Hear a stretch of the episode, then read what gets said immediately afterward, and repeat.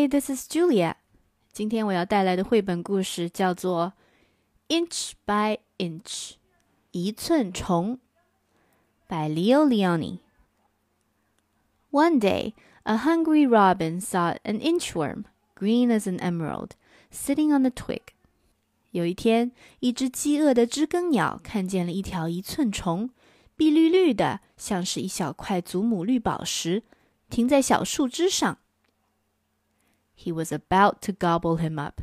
他正要一口吞掉它。Don't eat me. I am an inchworm. 不要吃我，我是一寸虫。I am useful. I measure things. 我很有用，我会量东西。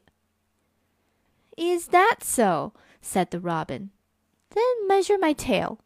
真的吗？知更鸟说。那你来量一量我的尾巴。 that's easy, said the inchworm. One, two, three, four, five inches. 那容易。一寸虫说：“一、二、三、四、五寸。” Just think, said the robin. My tail is five inches long.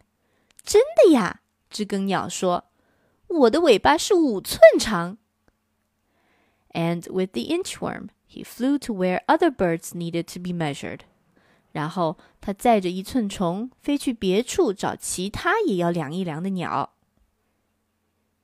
The inchworm measured the neck of the flamingo. 一寸虫量了火烈鸟的颈子。He measured the toucan's beak. 他量了巨嘴鸟的喙。The legs of the heron. 苍鹭的脚。 the tail of the pheasant，雉鸡的尾巴，and the whole hummingbird，还有蜂鸟的全身。One morning, the nightingale met the inchworm。有一天早晨，夜莺遇见了一寸虫。Measure my song, said the nightingale。量我的歌，夜莺说。But how can I do that? said the inchworm. I measure things, not songs. 我要怎么量歌呢？一寸虫说：“我只量东西，不量歌。” Measure my song, or I'll eat you for breakfast," said the nightingale.